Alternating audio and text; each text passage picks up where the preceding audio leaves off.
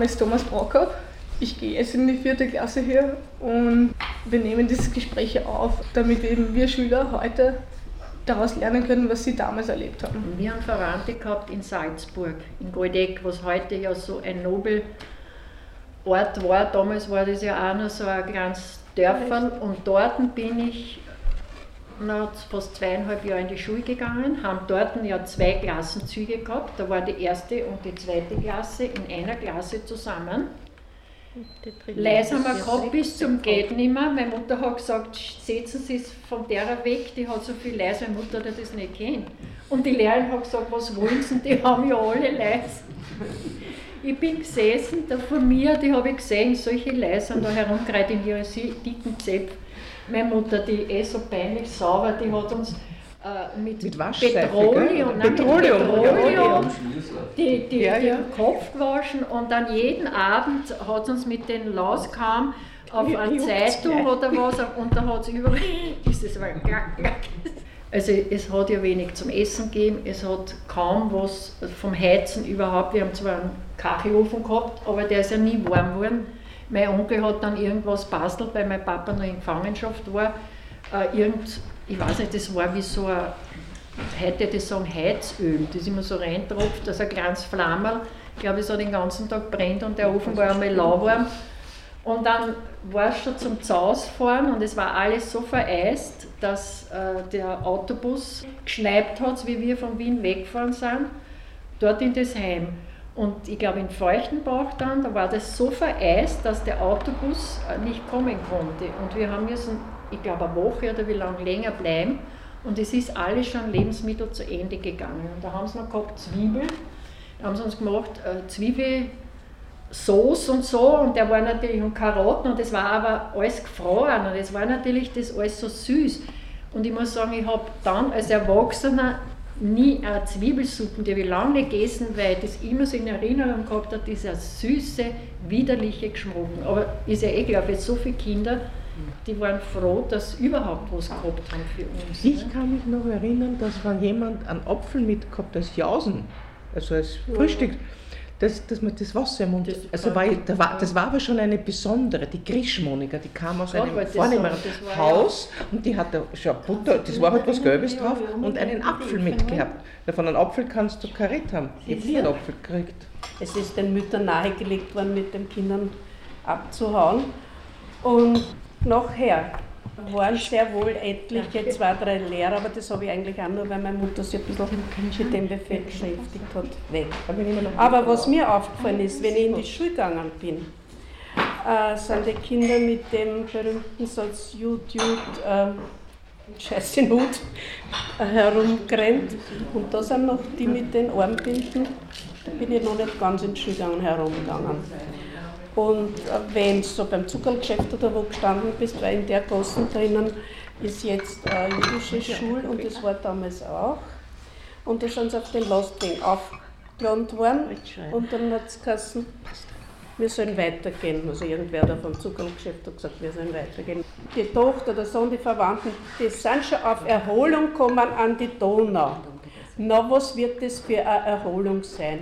Von Mauthausen war zwar die Rede, aber was dort passiert wird, das war eigentlich das Ende von dieser ganzen Geschichte. Aber ich habe die äh, gesehen, dann aufsteigen und einladen, also als Kind.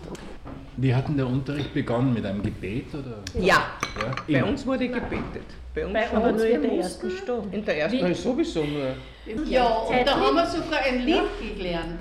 Ah, das Lied hat damals geheißen, Adolf Hitler, das ist unser Führer, der beste Führer, den es gibt.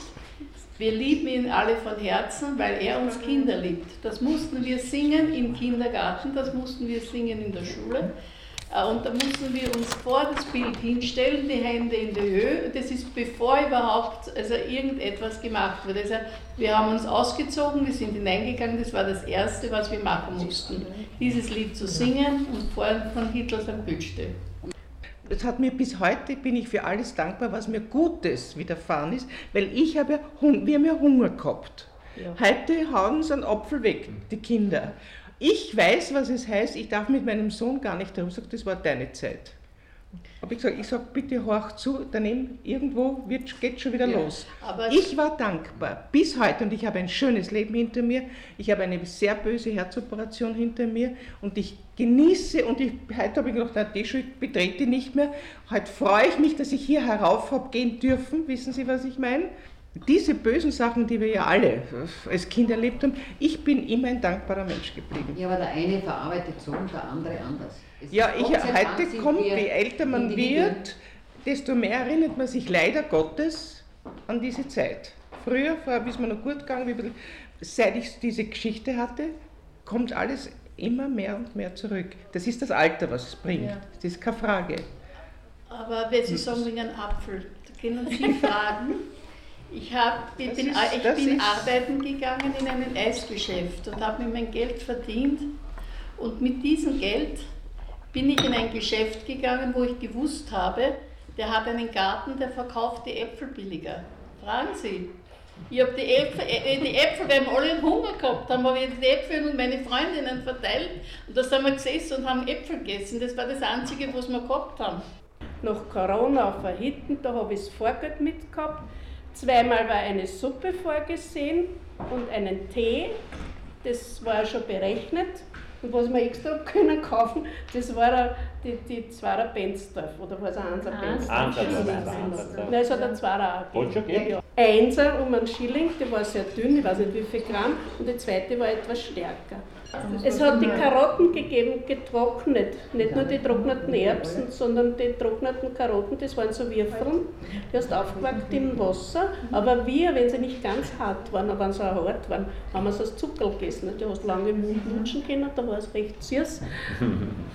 Das, das war unser Das war damals die Trockenmilch und auch das Ei, nicht? Das war auch Trockenei. Ja.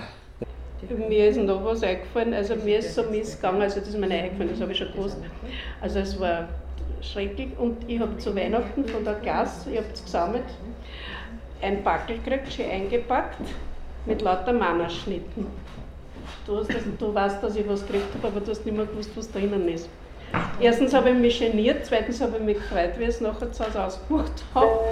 Aber es war eine furchtbare Zeit.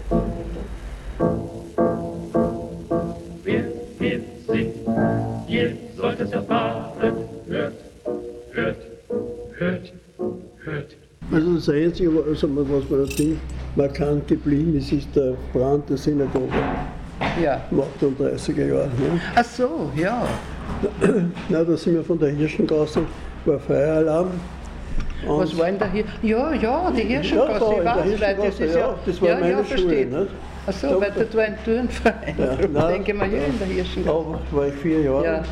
War es ein Feueralarm und wir sind dann geschlossen hinübergegangen am Lokwehrplatz Ja, und haben es eine Zeit lang sozusagen zusehen Ja. dürfen. ja, Und dann, der Feuerwehr ist keine gekommen, sind wir dann entlassen worden. ja. Und das ist ein, ein sehr einprägsames Erlebnis gewesen. Und glaub hinterher haben wir es erst mehr, näher verstanden, was Ja. da gespielt ist. Ja, Nicht? ja, ja. Wie alt waren Sie da? Das war 38, war ich 13. Also um, um, ums Eck hat die Synagoge gebrannt und Ja. in der Schule ist das kein Thema gewesen. War kein Thema, nein. Ja, man hat also damals war ja, wie soll man sagen, der Umstellung des Lehrkörpers von vorhergehenden System zu den Nazi nicht. Also da haben wir eine Menge neue Lehrer gekriegt, und auch einen neuen Direktor und der war also dann nicht mehr tragbar. Genau, Ich, an, an einen kann ich erinnern, die waren glaub, ziemlich orthodox, die haben da in der Liniengasse Ach so, ein Geflügelgeschäft gehabt. Und die waren, nachdem die Schule begonnen hat, wieder im Mai, waren sie, war er nicht mehr da. Und die anderen, es waren noch drei, vier, soweit ich es jetzt schätzen kann, die sind dann mit Schulschluss nicht mehr gekommen. Nicht? Und wusste man dann etwas, was mit ihm Nein, passierte? nein, überhaupt nicht. Es, es ist darüber nichts, äh, nicht viel geredet worden bei uns. Uns hat es auch nicht so weiter interessiert, weil wir noch nicht den politischen Hintergrund gekannt haben. Mit 13 Jahren nicht. Das war also nicht so gravierend als heute. Nicht. Heute sieht man das natürlich anders, die Sache. Es war dann, wie soll man sagen, schon im Hintergrund der Gedanke, nicht allzu viel reden auch. Nicht? Das ist zumindest bei mir zu Hause gesagt worden, nicht? Weil mein Vater war Beamter und äh, der hat schon gewusst, was da gespielt wird, nicht? Und also nicht allzu viel sagen darüber, nicht? Das war das, das Wesentliche bei uns, nicht?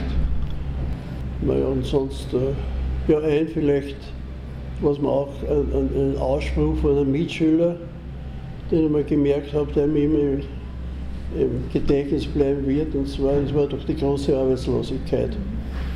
Und das war also noch vor dem Umbruch da, ist auf einmal im November sowas ziemlich finster geworden und ähm, es hat auf einmal zu schneien begonnen. Natürlich wir hellauf gejubelt, der Schnee, der Schnee.